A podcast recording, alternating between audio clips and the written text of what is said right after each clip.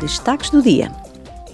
Ontem, os eurodeputados e a presidência sueca do Conselho acordaram em aumentar a cota vinculativa de energias renováveis no consumo final de energia da União Europeia para 42,5% até 2030. Os Estados-membros devem esforçar-se por atingir os 45%. O processo de aprovação de novas instalações de energias renováveis deve ser mais rápido. No setor dos transportes, a implantação das energias renováveis deve conduzir a uma redução de 14,5% das emissões de gases com efeito estufa. Para entrar em vigor, o acordo terá agora de ser aprovado pelo Parlamento e pelo Conselho. Há novas regras para colmatar as disparidades salariais entre homens e mulheres. Ontem, na sessão plenária, o Parlamento Europeu aprovou a Diretiva Transparência Salarial, uma legislação que obriga as empresas da União Europeia a divulgar informações que facilitem a comparação dos salários pelos trabalhadores. No hemiciclo, a relatora Kira Marie Peter Hansen referiu: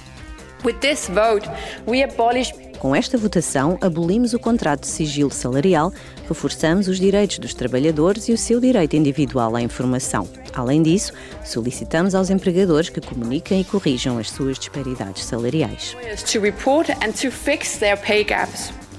A relatora Samira Rafaela acrescentou: This directive says you deserve to be treated esta diretiva diz que devemos ser tratados da mesma forma e devidamente remunerados, independentemente do nosso género, origem ou características físicas. Se as tivéssemos deixado ao critério dos mercados, as disparidades salariais entre homens e mulheres só estariam corrigidas em 2086. Would only correct itself by 2086. As novas regras, já acordadas com o Conselho, prevêem sanções, incluindo multas, para as empresas que não cumpram as regras. Os eurodeputados comemoraram o 25º aniversário do Acordo de Belfast, Sexta-feira Santa, assinado em 10 de abril de 1998 pelos governos britânico e irlandês. O acordo pôs fim a 30 anos de conflito violento na Irlanda do Norte.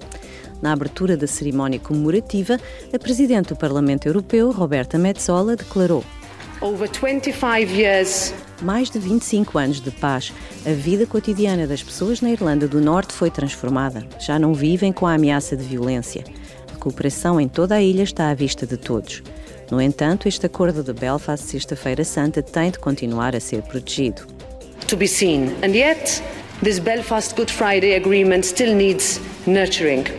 Entre 1968 e 1998, os chamados Troubles, ou conflitos, custaram a vida a mais de 3.500 pessoas.